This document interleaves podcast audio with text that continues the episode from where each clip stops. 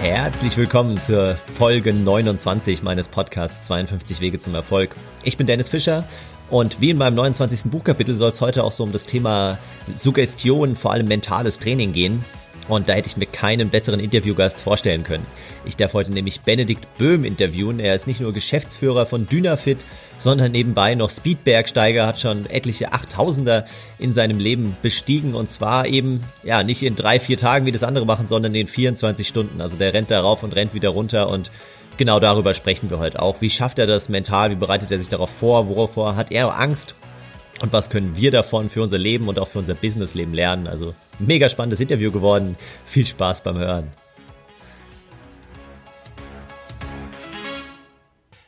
Ja, Benedikt, äh, herzlich willkommen in meinem Podcast. Schön, dass du da bist. Ja, vielen Dank für die Einladung, Dennis. Direkt aus Griechenland zugeschaltet, wie du gerade schon erzählt hast. Also falls zwischendurch mal ruckelt, dann alle Hörerinnen und Hörer, äh, verzeiht uns das. Aber es wird auf jeden Fall ein spannendes Interview, davon gehe ich aus. Fangen wir mal ganz vorne an, so ein bisschen. Du, was wolltest du mal als, als kleiner Junge werden beruflich? Hast du da noch eine Erinnerung dran? Stuntman. Wirklich? Ich wollte unbedingt Stuntman. Ich wollte wirklich Stuntman werden, ja. Das war, war eigentlich der, ähm, ein lang, lang, langer Kindheitswunsch. Irgendwie bin ich ja auch geworden in einer gewissen Art. Das stimmt, ja. Aber wie, wie kamst du damals darauf? Weißt du es noch? Oder hast du auch dann schon irgendwie so Sachen ausprobiert und bist vom Hausdach gesprungen und so, oder? Ja, ja, ich habe ich hab tatsächlich schon viel ausprobiert und bin wirklich von vielen Dächern gesprungen, was ich ähm, hoffentlich nicht zu schwer büßen muss, weil wenn ich mir vorstelle, ich, ich bin ja ab und zu noch in meinem Elternhaus, was ich da für, für Dächer runtergesprungen bin, also als kleiner Junge, ähm, wo ich mich heute nie mehr runtertrauen würde zu springen. Und das hat, hat sich ja dann nicht nur ähm, auf Hausdächer beschränkt, sondern beim Skifahren und bei allem möglichen, ja. ähm, wo ich mir echt denke, was, was habe ich da eigentlich gemacht? Und ich bin dann auch von Hausdächern zu Hausdächern gesprungen und so, also so völlig äh, wahnsinnig. Und, ähm, und da war es dann sogar mal so, dass das, da war sogar mal auch eine da kam sogar mein Filmteam und hat mich tatsächlich auch aufgenommen, was ich da so alles gemacht habe. Ach, geil. also ganz lustig. Und das war irgendwie, war, ja, ja, genau. Ja, und so cool. wollte ich tatsächlich Stuntman werden. Ja, an der Stelle frage ich mich immer, ähm, du hast ja auch zwei Kinder, glaube ich, oder? Was? Drei. Drei sogar. Was, was haben die heute so für ja. Berufswünsche? Also werden die, wollen die dann eher Influencer werden oder äh, Entwickler oder so? Oder haben die auch eher noch so klassische Berufswünsche oder haben die noch gar keine äh, bei dir? Doch, wir haben ganz klare Berufswünsche und das ist Fußballprofi. Also ah, die beiden okay. Jungs. Okay. Die beiden Jungs sind äh, neun und, und äh, neun und sechs. Und der, der Neunjährige will absoluter Fußballprofi werden. Also der ist, ähm, sind beide durch und durch Bayern-Fanatiker, also Bayern-Fans. Ja. Und äh, die Kleine ist drei, die, die weiß noch nicht, was sie werden will, wobei sie mir gerade gesagt hat, sie will eine Pizzeria aufmachen. Ah, okay, genau. auch nicht schlecht. Vorgestern eröffnet, ja. Okay, also das ist so etwas klassischer, ja, aber auch ganz, ganz coole Berufswünsche. Ähm, jetzt ja. mal so von der Phase quasi, wo du Stuntman werden wolltest, bis heute. Was würdest du sagen, was so deine drei prägendsten Stationen, Momente, Erlebnisse im, im Leben waren? Die prägendsten, boah, da gibt es natürlich viele. Also die auf ja, deswegen finde ich es gerade bei dir spannend. Ist, die auf drei zu beschränken ist sicherlich schwierig, aber ähm, ist also jetzt müssen wir, glaube ich, ganz kurz nochmal neu einsteigen. Jetzt ist hier gerade in ja, ja, klar. meine ganze Family reingekommen. Kein Stress. Sollen wir, sollen wir kurz unterbrechen, was ich machen muss? Ja, genau so haben wir es gemacht, nämlich ganz kurz den Podcast unterbrochen. Er hat sich einen ruhigen Platz gesucht und dann haben wir weitergesprochen bis zur nächsten Unterbrechung. Die kommt so in fünf Minuten und dann habe ich nochmal ganz kurz geschnitten, aber danach läuft's flüssig durch. Also viel Spaß beim Weiterhören mit Benedikt Böhm. Also die drei prägendsten Stationen, ich denke, Nummer eins ist sicherlich ähm, die Großfamilie. Also das war, glaube ich, schon sehr besonders, dort aufzuwachsen mit fünf Geschwistern mhm. und einfach in dieser, in dieser Riesenfamilie, die sich weit über die, wie soll ich sagen, das waren ja nicht nur die Geschwister, sondern auch die ganzen Freunde von den, von den Geschwistern, aber auch die Freunde von meinen Eltern, die vielen Feste. Bei uns war immer Open Door. Also die Haustür war bis heute, ist die nie abgesperrt. Ähm, ich habe nie einen Haustürschlüssel besessen, genauso wie meine Geschwister. Und da war einfach immer, das war einfach die Villa Kunterbund. Und da ist man natürlich schon, ähm, glaube ich, ganz anders aufgewachsen. Also ganz anders im Sinne von sehr schnell hat man ähm, eben Eigenverantwortung entwickelt und stand sehr schnell auf eigenen Beinen, im Guten wie im Schlechten, aber das war, war sicherlich was, was mich sehr geprägt hat. Das zweite, die zweite große Station würde ich ganz klar sagen, was vielleicht auch der Kontrast zur, zu dieser Großfamilie war und auch dieser ähm, auf der einen Seite Freiheit, aber auch natürlich, dass man sich so völlig bewegen konnte, wie man, wie man will, war der Leistungssport. Ja.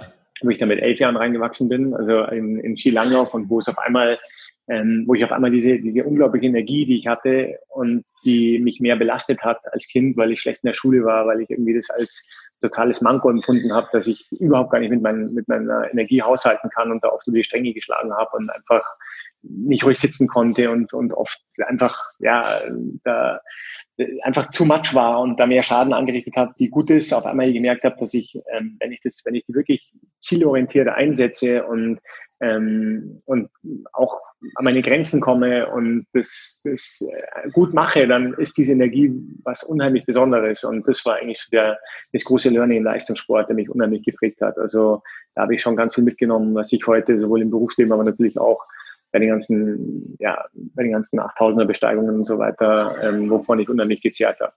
Und das dritte, ganz klar ist, ist natürlich irgendwann dieses, dieses Kontrastleben mit, mit Familie, aber ist sicherlich auch ganz klar der, der Beruf, der mich in einer, also der einfach eine große Leidenschaft in mir ausgelöst hat und das Skibergsteigen an sich überhaupt, was einfach mein ganzes Leben ähm, inzwischen sehr maßgeblich beeinflusst und ähm, ja, genau.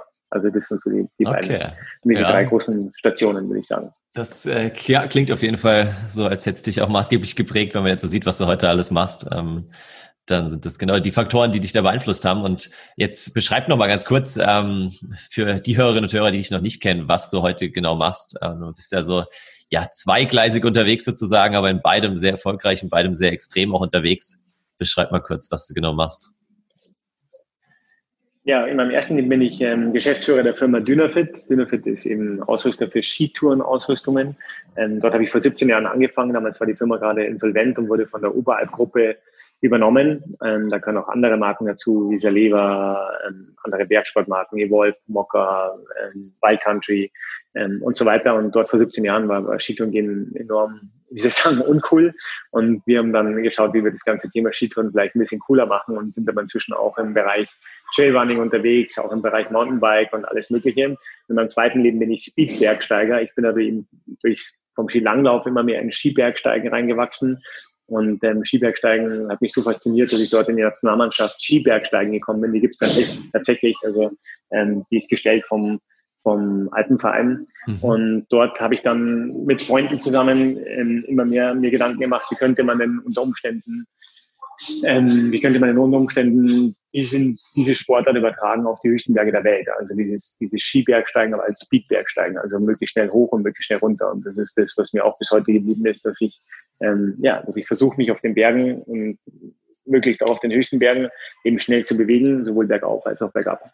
Ja, ich habe letztens irgendwie einen Artikel auch über dich gelesen, in der SZ, glaube ich, also der ist schon älter, aber da stand dann irgendwie wie Hannibal, nur schneller. Also du hast ja auch schon ein paar Mal die Alpen äh, überquert. Und das letzte Mal im letzten Jahr, glaube ich, 2019 am, am Stück, ja, 210 Kilometer in wie viel, 28 Stunden oder so. Also. Ich glaube 28, 45 oder so waren es, ja, genau. Auch, auch das von, gehört von dazu. nach Italien.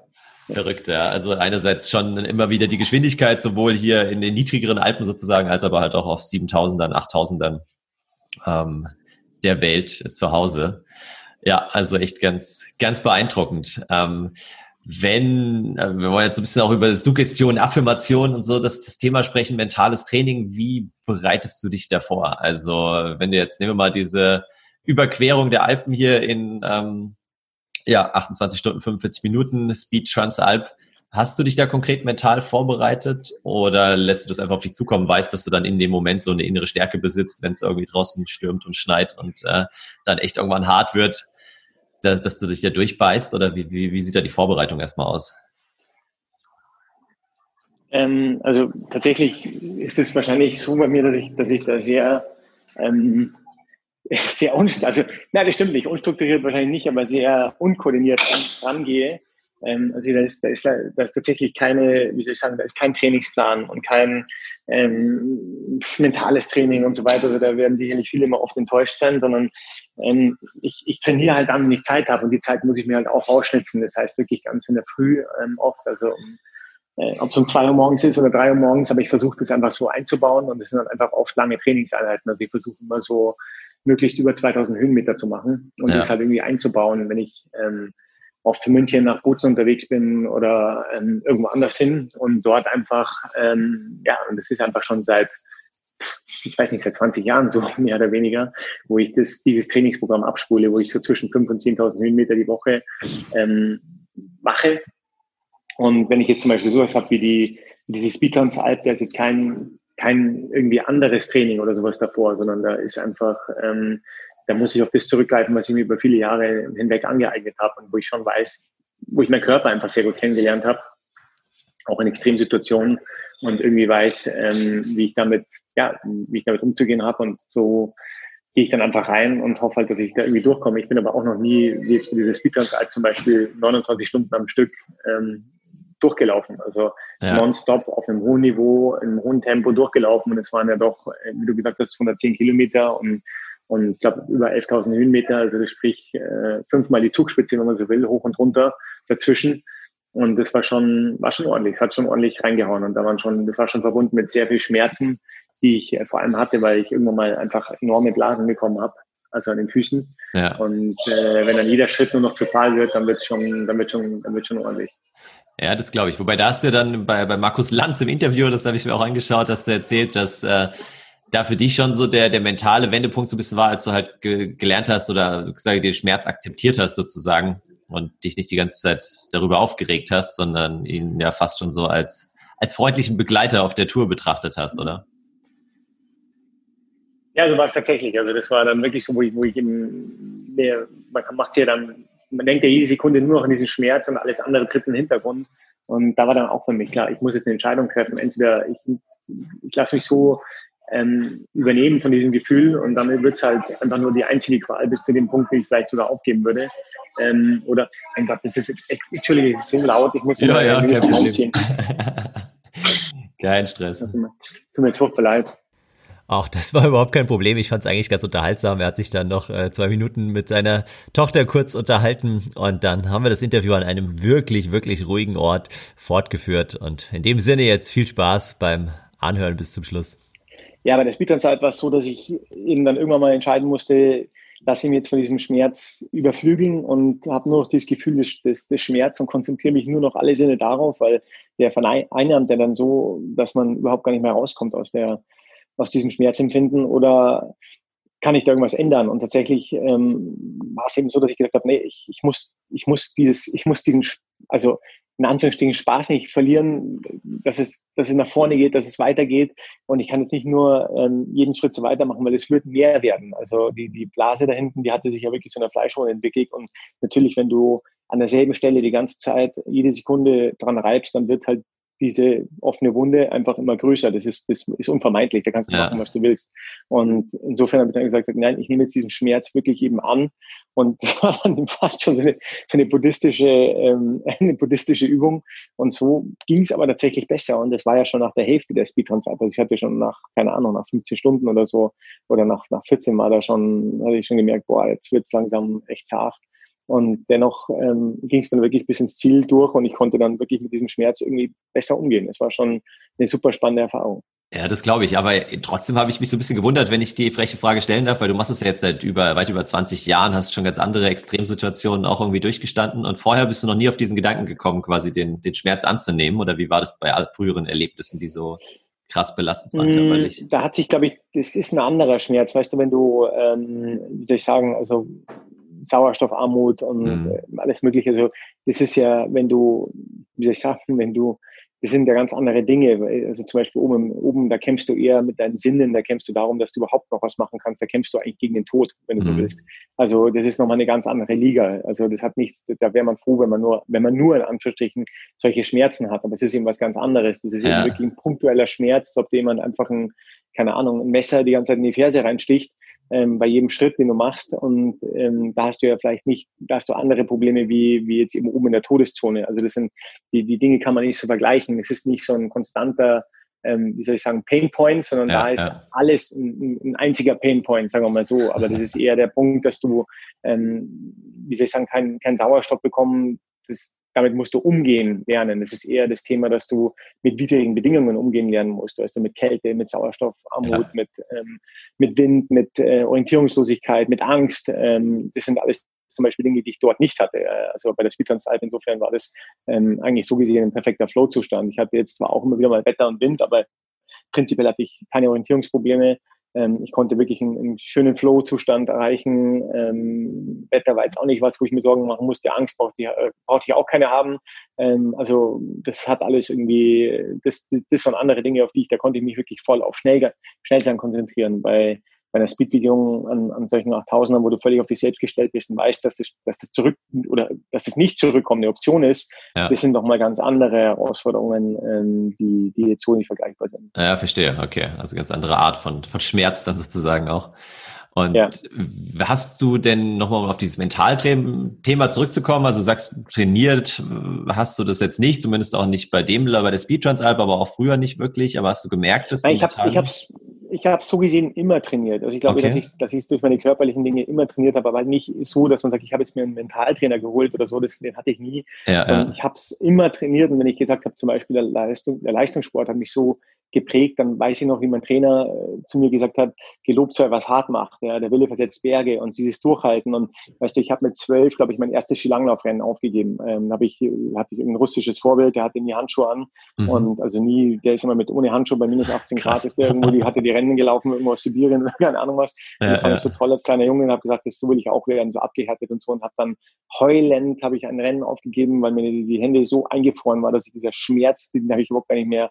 Also mir sind die Tränen noch so über die Wangen gelaufen und mein Trainer hat damals gesagt, hey, Junge, hör mal zu, ähm, wenn du das so machst, ja, ohne Handschuhe, das ist dein Ding, aber was nicht passiert bei uns, es werden keine Rennen aufgegeben. Wenn du an den Start gehst und es ist völlig wurscht, dass du als letzter, du als letzter ins Ziel, Ziel kommst, du gibst ja. kein Rennen auf. Ich habe seitdem nie wieder, egal wie hart das Rennen war, oder wenn ich an den Start gegangen bin, nie wieder ein Rennen aufgegeben. Das sind so Dinge, die sind so geblieben fürs Leben und und wenn du so willst, da habe ich eben dieses Einstecken. Es geht ja auch um das, wir haben ja gerade über Schmerz gesprochen. Also genau. ich glaube, ähm, es geht vor allem um das Einstecken, ob ich mir eben Dinge, die ich, die ich mir vorgenommen habe, dann auch durchziehe, auch wenn ich vielleicht ähm, ja, auch wenn ich vielleicht nicht mit dem Ergebnis nach Hause komme, wie ich es mir, wie ich es mir gewünscht hätte, aber dennoch auch ihm zu sagen, na, aber ich, ich ziehe das trotzdem durch und mach's. Und wenn du so willst, ist dieses Mentaltraining immer damit gekommen, dass ich mich körperlich halt weit, weit über das gepusht habe, was ähm, ja, was ich oft für mich selbst als möglich empfunden hätte und, ähm, und das immer wieder ausprobiert habe und da immer wieder wusste, wow, da ist noch so viel drin. Wir, wir kommen ja in unserem normalen westlichen Leben überhaupt gar nicht unsere Grenzen.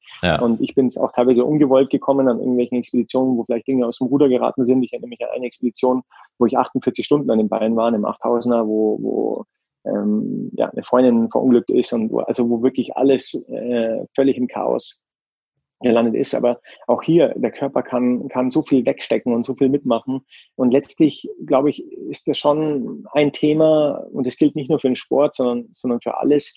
Ähm, es geht darum, es geht einfach darum, wie viel du einstecken kannst. Wie viel kannst du, kannst du nehmen ähm, von dem, was da so täglich auf uns reinprasst und nehmen auch in dem Sinne, dass du es dass du es nicht, dass du nicht auf alles gleich reagieren musst und auf alles sofort äh, zurückschlagen musst oder so ganz im Gegenteil, dass du einfach damit, dass du es nimmst, dass du es annimmst. Also ähnlich wie diesen Schmerz anzunehmen und nicht ihn zu bekämpfen und zu fighten. Und genauso ist es ja oft in geschäftlichen Dingen oder in privaten Dingen, wo man sie, sich da unheimlich äh, kaputt machen kann und in Dinge reinsteigern kann. Oder man kann ihm auch sagen, mein Gott, scheiß drauf. Ja? Was für eine Bedeutung hat es noch in, in, in zwei Wochen, in zwei Jahren, in, in, in 20 Jahren? Also, ja. und die meisten Dinge haben eben da gar keine Bedeutung. Alles hat die Bedeutung, die wir ihm geben. Ähm, das, ist, das ist eben das, was man, was man so lernt. Wenn ich dem Schmerz keine Bedeutung gebe, hat er auch weniger Bedeutung. Wenn ich alle meine Sinne darauf konzentriere, hat er mehr Bedeutung. Also ja, richtig. das ist ja. so ein bisschen, wie ich es versuche zu, zu managen, ja. für mich selbst. Ja, nee, und, und ja, also kann ich, kann ich gut verstehen, wenn ich es auch nur zum Teil nachvollziehen kann, natürlich. Ähm, glaube, das sind dann schon mal ganz andere Belastungen, wie du schon sagst, wenn du auf so einem 8000er stehst und äh, der Sauerstoffgehalt ja dann doch deutlich, deutlich geringer ist als hier unten auf 500 Metern.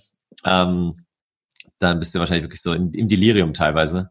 Ähm, und wie, wenn du jetzt mal über das Ganze überträgst, du hast ja auch gerade schon angesprochen, quasi von der, von der Sportwelt auf die Businesswelt. Gibt es da noch wirklich so Momente, wo du irgendwo ja Schmerzen im übertragenen Sinne spürst oder, oder vielleicht äh, so ein bisschen fast, verzweifelt bist oder hat dich dieser Sport auch so geprägt, dass dich da im Business eigentlich wenig noch erschüttern kann? Hm, also sagen wir mal so, ich glaube, also die Dinge, die ich, die ich natürlich in meinen Extremsituationen erlebt habe, ähm, das sind ja auch Dinge dabei gewesen, wo ich, ja, wo ich unter anderem meinen besten Freund verloren habe, den Basti und, ähm, und andere Menschen. Und wenn ich so zurückschaue, wie viele Wegbegleiter da nicht mehr da sind, dann ist das schon, sind das schon Schmerzen und Narben, die, ähm, die sind nicht, wie soll ich sagen, einfach nicht vergleichbar mit dem, was, was da im Business passiert. Da kann man mal was verlieren, da kann man vielleicht mal eine große Niederlage ähm, einstecken müssen. Aber auch hier im Business, glaube ich, ist es vor allem auch der Mut und die Offenheit, eben auch mal Niederlagen nicht nur einzustecken, sondern auch zuzugeben, sich auch hinzustellen und sagen, ja, dafür übernehme ich auch die Verantwortung. Und das ist das eigentlich, was ich gelernt habe und was ich übrigens auch bei meinen Führungskräften suche, dass sie ähm, auch einfach dazu stehen, wenn es halt mal nicht gelaufen ist. Also ich finde es furchtbar viel schlimmer, wenn man, weil jeder, jeder macht mal Fehler und dann ist die Frage, was wir daraus lernen, aber da eben auch eine Kultur zu schaffen, wo das nicht nur erlaubt ist, sondern wo man auch ähm, es, wo man auch eine, eine, eine Atmosphäre schafft, wo sich eben eine Führungskraft und der Mitarbeiter auch mal hinstellen darf und sagen, hey, ich habe ja, ich habe einen Fehler gemacht, ich nehme das auf mich und wir werden es so oder so vielleicht wieder korrigieren oder wir haben gelernt, dass wir das eben nicht machen oder was auch immer wir daraus gemacht haben. Und ich glaube, das ist das viel viel Wichtigere. Also ja. ähm, man kann mal auf gut Deutsch, man kann mal Scheiße bauen und das war übrigens was, was ich auch als Kind schon gelernt habe. Und ich habe viel Schmarrn gemacht und ich habe wirklich viel also ich glaube, ich war der, war der Killer für alle Nachbarn und meine Eltern waren zwar höchst entspannt, aber eine Sache hat mir meine Mutter mitgegeben und die hat sie mir so mitgegeben, dass ich das bis heute habe. Ähm, ich habe gelernt, danach auf Menschen zuzugehen. Also äh, wenn ich bei der Nachbarin noch so was Böses angestellt habe, und ich sehe das ja bei meinen Kindern, die sich dann, die dann für die das Allerschlimmste ist die Entschuldigung. Und äh, die gesagt hat, du gehst dahin und kaufst jetzt einen Blumenstrauß und zwar von deinem Geld und gehst dahin und entschuldigst dich aufrichtig. Ja. Und es gibt da fast nichts, also was man nicht so lösen kann. Und gerade auch im Business ähm, kann man viel lösen, wenn man eben auch das offene Gespräch sucht und sagt, hey, ja, habe ich falsch gemacht, aber so und so will ich wieder gut machen. Und, äh, und daher ja, ist, es, ist es da vielleicht nicht ganz so vergleichbar, sondern man braucht diese, ja, man braucht einfach diese Offenheit und diese Selbstreflexion, ähm, dass man dass man die Dinge korrigieren will. Ja, ja, ja. Ja, ist auch ein gut wichtiger wichtiger Aspekt. Was ich noch gerne, wo ich noch mal kurz einhaken würde, wäre so dieser Punkt Angst. Du hast ja auch gerade angesprochen, du hast den Basti damals deinen, deinen besten Freund verloren, du hast auch eine sehr gute Freundin schon am Berg verloren und ich meine, klar, das ist ja generell einfach eine sehr riskante Sportart auch im Vergleich äh, zu jetzt Fußball spielen und joggen gehen. Ähm, wie, wie schaffst du es jetzt, wenn du selbst drei Kinder hast und eine Familie, Frau und so weiter, wie schaffst du es mit dieser Angst umzugehen, dass du es irgendwann selbst äh, vielleicht ja auch dabei draufgehen könntest bei einer der Expeditionen. Blendest du es komplett aus oder hast du da bestimmte Techniken entwickelt im Laufe der Jahre? Also erstmal, ich glaube, die, die Angst ist immer da. Oft denken die Leute, dass ich da angstfreier geworden bin oder so. Ganz im Gegenteil. Teilweise habe ich sogar mehr Ängste entwickelt, also im Sinne von, sagen wir mal, beim, beim Bergsteigerisch, wo ich früher vielleicht viel naiver rangegangen bin, weil ich die Risiken gar nicht gesehen habe ähm, sieht man auf einmal die Risiken, weil man eben schon so viel erlebt hat. Das ist wie beim Autofahren, wo man einfach ähm, einen viel größeren Erfahrungsschatz hat, weil man einfach schon den einen oder anderen Unfall miterlebt hat oder schon gesehen hat, wow, da, da wäre es knapp gewesen oder so und auf einmal schaut man sich ganz anders um, ja. wo man vielleicht vorher einfach rechts abgebogen ist und, und sich gar keine Gedanken gemacht hat, ob ein Fahrradfahrer kommt und jetzt äh, und, und umsichtige Autofahrer sind, sind da ganz anders unterwegs. Also ähm, so ähnlich ist es beim Bergsteigen auch. Also die Risikobereitschaft hat da deutlich abgenommen mit der Zeit. Ähm, die Ängste sind natürlich trotzdem immer, immer da und die sind auch übrigens da im Geschäftsleben und in, in vielen Dingen, auch im Privatleben und da auch mal vielleicht das Thema irgendwas Neues zu starten oder was mhm. auch immer das so ist. Ich meine, wir haben ja täglich Ängste und du hattest es eingangs ja bei dem Vorgespräch gesagt, oft ist es fehlt ja an der Umsetzung. Und was ist denn das, was uns am meisten an der Umsetzung hindert? hindert? Das sind letztlich die Ängste, die wir haben. Also es ist ja, oft steht ja alles perfekt da. Wir haben schon hundertmal in unserem Kopf sind wir es durchgegangen, haben den Plan geschrieben und so weiter. Aber am Ende trauen wir uns dann eben nicht, diesen Schritt zu machen. Und ähm, und wie ich versuche, mit diesen Ängsten umzugehen, ist, ist mich auf der einen Seite so ja, schrittweise zu nähern. Ähm, ich habe einfach gelernt, wenn ich was Außergewöhnliches schaffen will, dann werde ich nicht umherkommen, meine Ängste zu überwinden. Auf der anderen Seite ähm, versuche ich natürlich diese, diesen schmalen Grad ja, besser zu gehen, als ich in der vielleicht in der Vergangenheit gemacht habe. Also wenn wir das Bild von einem 8000er nehmen, ähm, wie könntest du denn da, einfach eine Frage an dich, ja, an die Zuhörer, wie kann man denn das Risiko, wenn man einem 8000er ist und ich bin jetzt da und will ohne Sauerstoff, wie ich es dann nochmal mache und ohne Fremdhilfe so einen 8000er besteigen und bin da unten im Basecamp und wie kann man denn das Risiko gegen Null reduzieren, wenn man da unten ist? Äh, gute Frage. Also ich, meine, ich habe mich jetzt schon ein bisschen mit dir beschäftigt. Das heißt, eine Antwort ist wahrscheinlich halt deine, deine Speedbegehung sozusagen, dass du halt weniger Zeit da oben in der Todeszone verbringst. Richtig, aber ich bin immer noch in der Todeszone. Aber wie kann ich es denn gegen Null reduzieren? Wie kannst du es gegen Null reduzieren, indem du gar nicht hochgehst wahrscheinlich? Ganz genau. Indem ich gar nicht hochgehe. Und das ist, glaube ich, so die, die, das ist die, die nächste, wie soll ich die nächste große, ähm, ja, vielleicht, vielleicht der nächste große Status, den ich irgendwie schaffen will, dass ich eben diese, wie soll ich sagen, dass ich so frei bin, dass ich sage, hey, ähm, mein, mein höchstes Ziel ist immer noch, meine Kinder aufwachsen zu sehen und zurückzukommen. Und wenn eben der Tag nicht da ist, wo die Bedingungen so gut passen, weil tatsächlich auch an dem 8000 können, kann es so gute Bedingungen geben, die kommen aber vielleicht nur einmal in, in, in einem Jahr vor oder in, vielleicht sogar in fünf Jahren oder was auch immer, ja. ähm, dass du damit relativ wenig Risiko hochgehen kannst. Ja, was passieren kann immer noch, aber du kannst das Risiko da schon ähm, deutlich minimieren, wenn die Bedingungen passen. Das ist nun mal einfach so. Also das ist ja auch in Alpen so. Du kannst einen, einen Steilhang perfekt fahren, wenn es richtige Bedingungen hat, oder er kann absolut tödlich sein, wenn es vereist ist und vielleicht sogar noch lawinengefährlich oder sonst was, oder du ja. keine Sicht hast oder was da eben alles dazukommen kann. Dann kann, dann ist es in den 8000ern genauso dann. Aber wenn, wenn du eben so weit bist, dass du einfach sagst, du, der Berg steht immer noch da, ich habe zwar jetzt so viel investiert und so viel Zeit und so viel Kraft und Geld, ähm, aber letztlich ist aber der perfekte Tag nicht da und dieses Minimum an, an Bedingungen, die ich brauche, um mein Risiko, ähm, wie soll ich sagen, mein Risiko so zu managen, dass es einfach passt, ist nicht da, also gehe ich. Also gehe ich gar nicht erst hoch. Ja. Und das ist, eine, ist natürlich eine, eine, eine große und schwierige Aufgabe, weil man weiß ja, dass man vielleicht nicht so oft die, die Chance bekommt und es ist ja jedes Mal ein großer Aufwand. Aber ähm, da glaube ich, hat sich natürlich in meinen, meinen über 15 Jahren jetzt an diesen hohen Bergen doch einiges verändert, dass ich eben jetzt nicht unbedingt äh, ja, da eben so, so wild drauf los marschieren muss, wie es vielleicht früher mal der Fall war.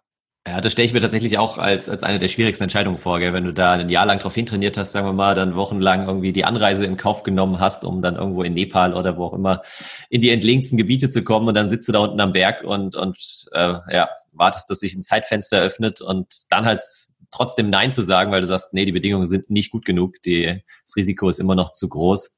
Ähm, ja, also das erfordert dann, glaube ich, schon viel Erfahrung und auch wieder Mut wahrscheinlich, ähm, da dann entsprechend den, den Rückzieher zu machen sozusagen. Ja. Absolut. Ähm, ja, du hast gerade schon angesprochen, dieses Thema ins Machen kommen. Lass uns nochmal kurz äh, darauf eingehen, bevor ich noch ganz viele andere Fragen habe. Aber ähm, weil du es schon erwähnt hast, also du sagst, Angst ist äh, was, was uns davon abhält, ins Handeln zu kommen. Fällt dir eine Situation ein, wo du irgendwie schon was perfekt durchgeplant hattest oder irgendwie ein tolles Ziel hattest, jetzt das, das letzte zum Beispiel, was dir einfällt, und dann bist du doch nicht ins Handeln gekommen oder hast doch nicht losgelegt? Boah, da fallen mir ganz, da fallen mir ganz viele Dinge ein. Also ich bin, ähm, obwohl ich sicherlich ein Macher bin, ähm, sicherlich jemand, der, der auch sich natürlich immer wieder neue Ziele setzt und dann immer wieder mal auch, aber sagt, boah, das ist dann doch zu, ähm, zu massiv gut. Die letzten beiden wurden, also die letzten beiden großen Ziele, da hat mir Corona einen Strich durch die Rechnung gemacht, da war tatsächlich alles geplant, die hätte ich auch durchgezogen. Was wäre das, das gewesen? Bis, bis.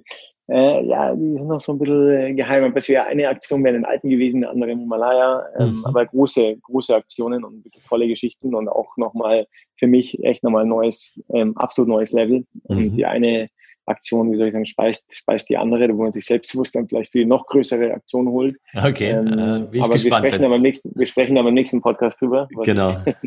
was ich mir erzähle. Aber das war auf der körperlichen Seite, aber es gibt natürlich auch im Geschäftsleben immer wieder Dinge, wo ich sage, boah, das, das, warum haben wir uns das nicht getraut und dann, oder warum haben wir das nicht gemacht? Äh, Im Nachhinein, wo man sich denkt, mein Gott, das lag doch so auf der Hand, aber warum sind wir diesen Schritt nicht, nicht gegangen? Ähm, aber oft ist man eben auch noch nicht bereit dafür. Das ist natürlich schon auch immer wieder mal ein Punkt.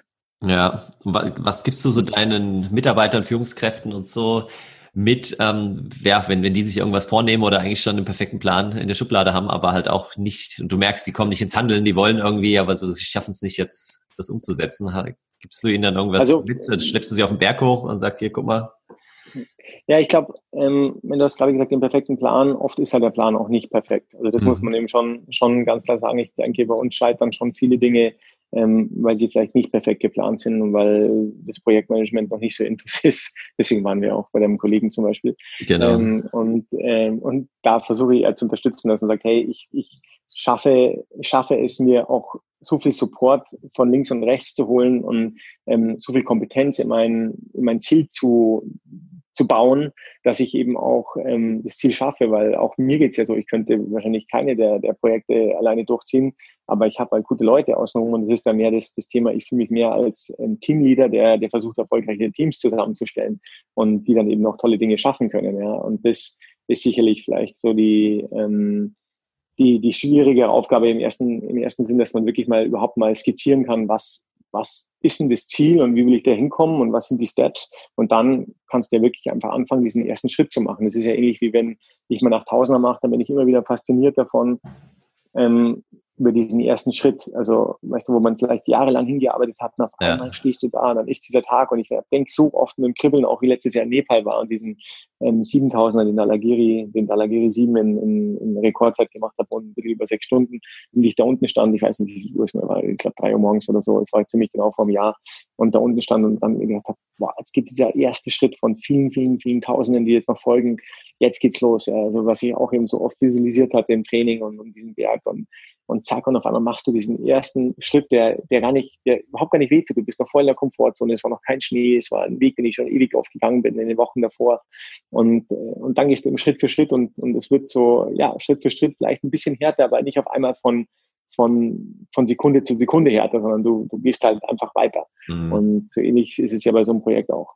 Ja, also einerseits das, das Ziel zu visualisieren und dann halt wirklich den ersten Schritt zu gehen, woran ja, ja. viele schon schon scheitern. Du hast auch gerade Visualisieren angesprochen. Das ist wahrscheinlich auch was, was du jetzt nicht bewusst irgendwie als Technik einsetzt, dir dann das Ziel zu visualisieren, sondern was wahrscheinlich einfach automatisch kommt, wenn du hier morgens vor dem Frühstück irgendwie die Zugspitze rauf und runter rennst, dann denkst du halt währenddessen an, an die finale Tour dann in Nepal oder ist es schon was, was du auch bewusst dir irgendwie vor Augen führst? So? Ob ich mir das Ziel dann in Nepal auch visualisiere? Genau, du? ja, genau. Ja. Nee, das schon. Also äh, definitiv, weil ich ja und gerade so bei den beim 8000 dann später gefolgt sind, da war es ja auch im Training, also da konnte es gar nicht hart genug sein im Training, weil ich wusste, alles, was mich dort erwartet, ähm, natürlich durch vorgehende Expeditionen, ist, ist so brutal, dass ich es gar nicht nachstellen kann. Also im Training, man kann sich in Höhenkammern oder so begeben, aber dieser, ich weiß, dieser, dieser, Sauer, dieser Sauerstoffarmut, der bringt nochmal so eine andere Dimension in das Spiel, ähm, wo ja selbst hartgesottene Leistungssportler, mit denen ich unterwegs war, völlig aus dem Konzept gebracht werden und auch nicht ihre Leistungsfähigkeit in dem Maße abrufen können. Das war vielleicht mein Vorteil, dass ich das konnte. Ja. Auch dadurch, dass ich irgendwie eine robuste Konzentration mitbekommen hatte. Also es geht auch wieder ums Thema Einstecken. Man muss da oben einfach enorm robust sein. Wenn du einen kleinen Effekt hast, bist du sofort weg vom Fenster. Und, ähm, und das war enorm wichtig. Und ich hatte ja meine ersten Erfahrungen in der Höhe 2004, also auf den ersten 6000 und so, wo, wo es mich so dermaßen zerlegt hat, wo ich echt dachte, ich, ich sterbe einfach. Also das war, wo wir alle Krankheiten bekommen haben, die wir bekommen konnten, aber das waren eben auch ganz wichtige Dinge, um eben dann ja im, im zweiten Schritt die Sachen zu korrigieren. Also wir hätten niemals unsere ersten 8000er und 7000er erfolgreich besteigen können, wenn wir nicht vorher dramatische Erfahrungen gemacht hätten und katastrophal auf die Schnauze geflogen wären aber dann eben auch den Mut hatten, diese Dinge zu korrigieren. Also am Anfang waren wir völlig frustriert und waren wirklich auch ja, auch, hatten auch Selbstvertrauen verloren, weil wir dachten, wir sind die Größten und wurden da, haben da so, wurden da so abgewatscht, dass wir aber dann gesagt haben, boah, wir, wir müssen es einfach, es muss ja irgendwie gehen und wir müssen jetzt mhm. einfach schauen, was haben wir da falsch gemacht und haben das korrigiert und dann ging es eben weiter und so hat man sich Schritt für Schritt ähm, versucht, eben den Ganzen wieder anzunähern und, und musste, mussten viel lernen. Zum Beispiel mussten wir lernen, dass wir langsam machen müssen, wenn wir schnell sein wollen. Also das war auch ganz spannend. Also dass ja. es nichts bringt, Hals über Kopf und schnell und hier und da und alles rumreißen, sondern dass es äh, eben viel Vorbereitung bedarf, dass es viel Akklimatisierung bedarf, dass es, äh, dass man auch in der Höhe langsam machen muss ähm, und Körper Zeit geben muss und dann kannst du später umso schneller machen. Also das war für uns ein großer, eine schwierige Aufgabe. Ja, also auch ein sehr schöner Satz, den ich auch in ein, zwei deiner Videos gesehen habe, eben geh, also so nach dem Motto, geh langsam, wenn du schnell gehen willst. Und ähm, oder um schnell zu gehen vor allem. Und ähm, du bist ja auch, äh, um mal zu dem Thema zu kommen, weil du auch schon einige jetzt äh, sehr schöne Sätze rausgehauen hast, du bist ja auch als Speaker unterwegs, äh, stehst auch auf der Bühne und, und gibst deine Erfahrungen im Businessleben, vor allem auch im, im Extrembergsteigerleben ähm, an andere weiter. Wie, kam es dazu, dass du irgendwie auf, auf die Bühne als professioneller Speaker gegangen bist? Ähm, du, das kam zu mir. Ich hatte das nie, nie vor und hatte, das hat sich einfach wirklich so ergeben, dass, dass, ähm, dass Leute auf mich zukamen und da auch hier habe ich schreckliche Blamagen gehabt. Ich bin da wirklich auch, er hat dann irgendwann mal gefragt, ich weiß, ich glaube, der erste Auftritt war in Köln. Und mhm. da hat mich jemand gefragt, ja, magst du nicht ein bisschen was erzählen über deine Expedition und so? Und ich bin, ja, natürlich halt ein bisschen was. Und das war so katastrophal, äh, weil ich überhaupt gar nicht gewohnt war, so im Rampenlicht zu stehen. Auf einmal ging ein Riesenscheinwerfer an. und, äh, da, und dann habe ich gemerkt, um Gottes Willen. Und ähm, das hat mir auch überhaupt keinen, ich war völlig nervös und war auf einmal von einer Sekunde völlig aus dem Konzept. Und also das war, aber ist auch schon, keine Ahnung, 15 Jahre her. Und auf einmal ja, ist man halt dann so reingewachsen und inzwischen ist es, ähm, ja, es ist für mich einfach super spannend, weil ich, weil ich selber mindestens genauso viel Inspiration bekomme. Ich bin ein neugieriger Mensch und, ähm, und ich komme da in ganz unterschiedliche Branchen teilweise.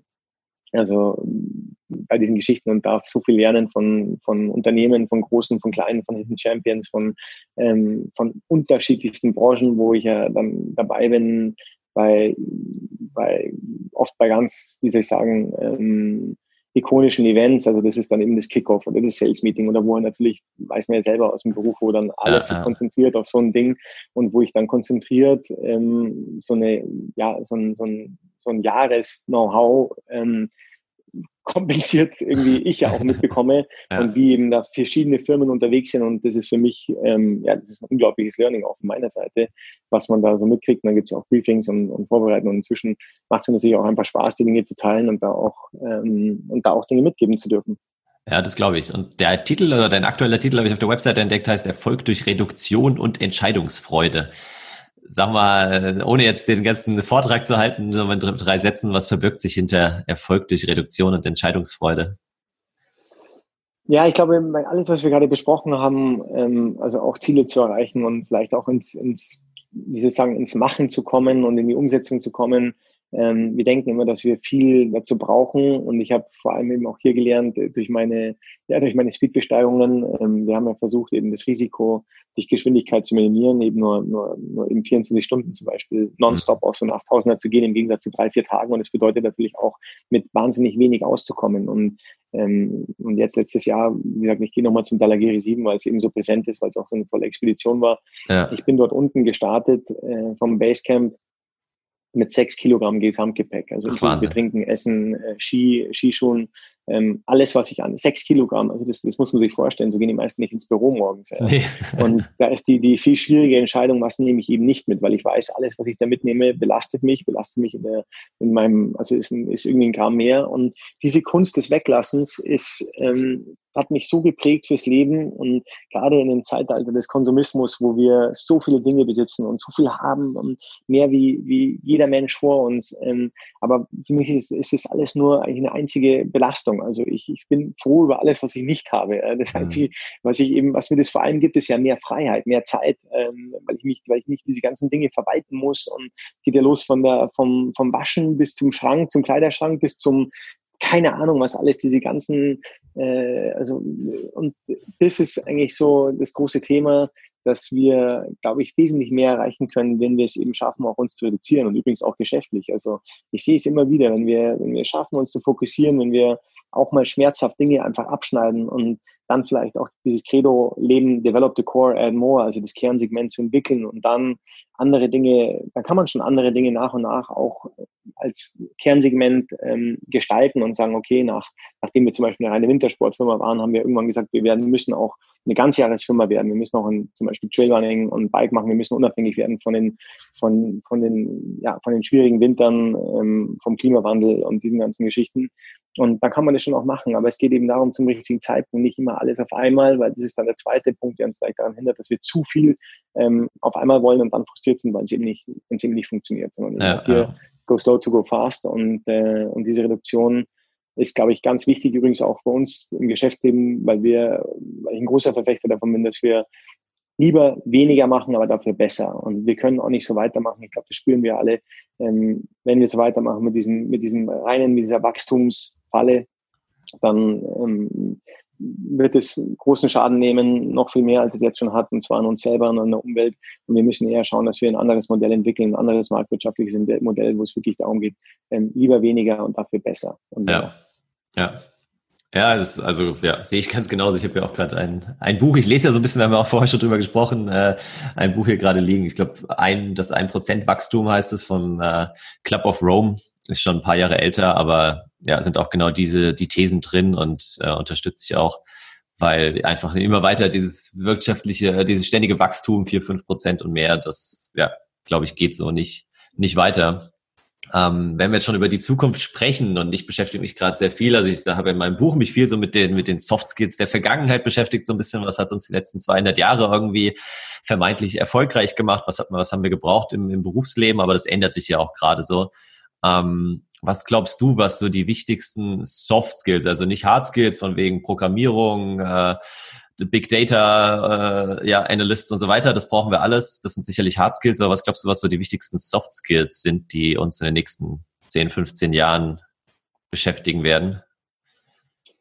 Ähm, also ich glaube, die wichtigsten Soft Skills, und da hat sich, glaube ich, gar nicht so viel verändert. Also zumindest haben die mich so durchs Leben, durchs Leben geführt, weil ich war sicher nicht bestochen dadurch, dass ich jetzt der, der allerbeste Student war oder, ähm, oder, oder was auch immer, sondern ist, ist einfach auf andere Menschen zuzugehen mit, mit einer Offenheit. Und das ist immer wieder was, was ich sehe, was leider eher verloren geht als andersrum. Also ich habe zum Beispiel gerade mit meinem Führungsteam habe ich zehn Regeln aufgestellt, wo ich, weil das Führungsteam, also mein, mein direktes Team of Directors nenne ich es, ähm, mhm. was an mich berichtet und wo ich einfach so eine absolute Offenheit auch unter uns haben will. Und da habe ich einfach zehn Regeln aufgestellt miteinander und die auch erklärt. Und, ähm, und die ersten drei Regeln waren ziemlich gleich.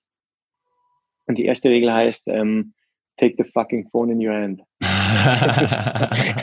also, weißt du, mhm. ich bin immer wieder fasziniert, wie wie man sich das selber antun kann, dann irgendeine E-Mail zu schreiben und hier und da und so weiter. Und warum es für, für Menschen, und ich tappe mich ja selber auch wieder dabei und immer wieder, warum es so schwer ist, einfach das Gespräch zu suchen, gerade bei, bei schwierigen Dingen. Aber ja. so ein klärendes Gespräch kann, dauert vielleicht nur fünf Minuten, als das alles andere, was ich eben, und es geht wieder zurück so ein bisschen als das, was ich als kleines Kind erzählt habe, dass wir anscheinend immer noch da drin stecken, dass wir Probleme damit haben, ähm, Konflikte anzusprechen, und zwar mit der Person, mit dem wir den Konflikt haben und nicht dann ähm, um mich, ich habe dann auch gesagt, nimm die direkte, also nimm das Telefon in die Hand, das verdammte Telefon und nimm die direkte Linie. Und zwar nicht über ja. mich oder über einen Kollegen oder was auch immer und so weiter.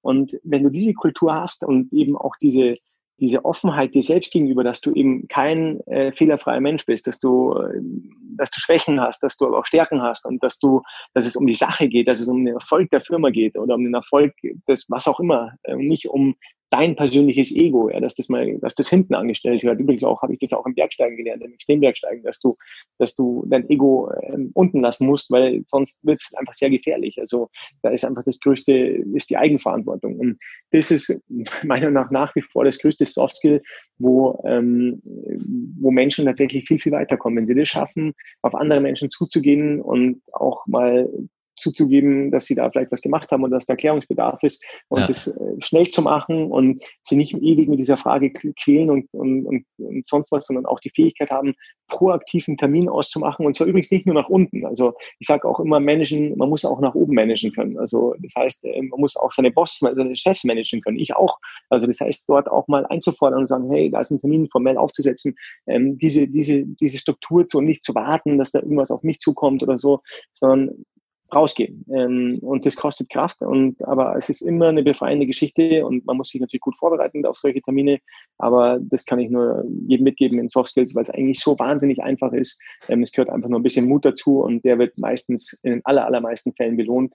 Und er wird immer belohnt, wenn man gut vorbereitet ist, weil das ja, schätzt ja. jeder Kollege und Vorgesetzte und das kann ich nur, nur mitgeben. Ja, super interessanter Punkt. Ich habe nämlich gerade heute Morgen, ich äh, schreibe noch eine Handelsblatt-Kolumne so einmal im Monat und ähm, da habe ich heute Morgen genau über dieses Thema Kommunikation geschrieben und auch ein Buch vorgestellt, äh, was äh, Kommunikation in der digitalen Ära heißt, wo es eben genau darum geht, ja, dass wir so viele Tools mittlerweile zur Verfügung haben von eben Teams, Slack, WhatsApp, äh, Telefon, E-Mail und so weiter und ähm, ja, da halt dann uns auch bewusst mal überlegen sollten, welchen Kanal setzen wir wofür ein. Und wenn es eben ein kritisches Gespräch ist, dann sollte man es nicht irgendwie im Slack äh, oder im MS Teams Chat schreiben, sondern dann eben das Telefon in die Hand nehmen oder noch besser persönlich äh, miteinander sprechen. Ja. Also Absolut. sehr schöner Punkt. Ja, dann kommen wir auch schon zu den Abschlussfragen. Wir sind schon fast am Ende leider, obwohl ich noch ganz viele weitere Fragen hätte, aber Lass uns mal ein paar kurze Abschlussfragen äh, durchgehen. Nämlich zum einen äh, interessiert mich jetzt gerade bei dir, welche eins, zwei Apps äh, hast du auf dem Handy, jetzt außer natürlich irgendwie Mail und Telefon vielleicht, was du regelmäßig nutzt, aber so eins, zwei Apps, die du irgendwie meinen Hörerinnen und Hörern mal mitgeben willst, die für dich wichtig sind. Die ich mitgeben will. Also für die Blitzer-App habe ich eine, eine, andere App gefunden, die heißt ähm, Ono. Okay. ich weiß gar nicht, ob, das, ob ich das hier, aber ich glaube, es ist legal. Äh, Ono und die hilft mir tatsächlich sehr, ähm, Strafen zu vermeiden. Ähm, also O-O-N-O. Mhm. Die muss ich mal weitergeben. Sehr aber das packe ich direkt die, in die Show Notes. Die hilft mir zumindest jetzt nicht, die hilft mir jetzt nicht viel beim, wie soll ich sagen, die bringt mich intellektuell nicht weiter, aber sie bringt mich tatsächlich weiter ähm, mein, mein Geldbeutel weiter und, und meine Nerven. Und dass du deinen Job und noch ausüben kannst, ja, genau. genau, genau. Also das ist tatsächlich toll. Das ist so ein kleines Ding im Auto und dazu gibt es eine App, die sich verbindet.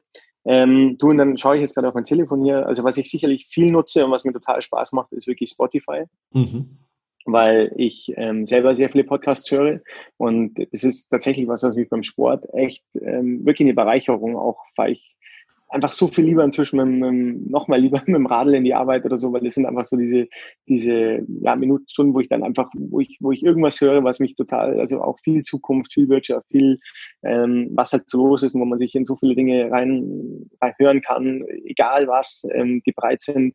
Also das ist sicherlich die App, die ich somit am am meisten äh, nutze, würde ich sagen. Was nutze ich noch? Ähm, weil die anderen alle ein bisschen. Ja, passt. Also das sind schon mal zwei, sind, zwei genau. gute Tipps. Ja. Kommst du noch? Genau. Äh, ja. Äh, kommst du überhaupt noch zum Lesen, wenn du so viel jetzt mit Familie, Beruf, Sport und so weiter unterwegs bist? Kommst du noch zum Lesen und wenn ja, was, was liest du gerade? Nee, also ich komme zum Lesen ähm, fast gar nicht oder, oder wirklich, also bin ich froh, wenn ich halt meine E-Mails irgendwie schaffe und deswegen ist eben wird das wirklich über Hörbücher. Also wenn dann hole ich ähm, hole ich mir wirklich Hörbücher und und die höre ich dann praktisch und das sind ähm, ganz viele verschiedene. Ich glaube, was mich so mit am meisten ähm, wie soll ich sagen, mit am meisten beschäftigt hat, und das habe ich tatsächlich jetzt schon mehrmals gehört, ist, sind die beiden Bücher vom Harari, Harari ähm, vom Yuval Harari, die, ja, das Homo sapiens und, und, äh, Homo genau, Deus. Ja. und Homo Deus, die beiden, weil ich glaube, finde, die kann man wirklich mehrmals anhören, weil du, weil ich jedes Mal noch so viele Informationen wieder bekomme, weil es so viel ist, ähm, aber es ist schon, finde ich, einfach unglaublich spannend. Ja, nee, das stimmt, kann ich auch nur empfehlen, falls es einer von den Hörern noch nicht gehört hat. Ja, du hast ja schon viele gute Ratschläge vorhin äh, uns mitgegeben, hast selbst wahrscheinlich auch einige bekommen. Gibt so einen Ratschlag, äh, wenn du zurückblickst auf dein bisheriges Leben, wo du sagst, ja, das war wirklich so einer der wichtigsten, den du je erhalten hast? Hm, also ganz, ganz viele.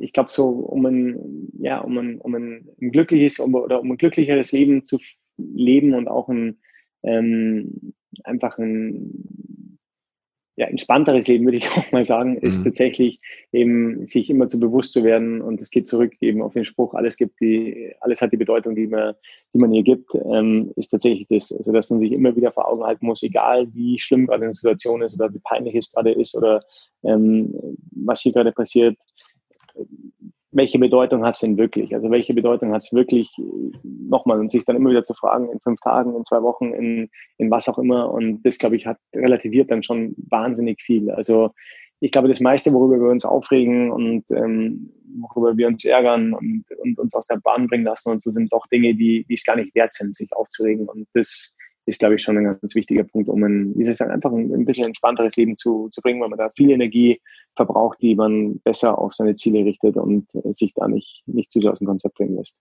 Okay, ja, viel, vielen, vielen Dank. Ähm, ganz zum Abschluss noch, wie können meine Hörerinnen und Hörer mit dir am besten in Kontakt treten, sich mit dir vernetzen, dir folgen? Auf welchen Kanälen bist du da so aktiv wirklich?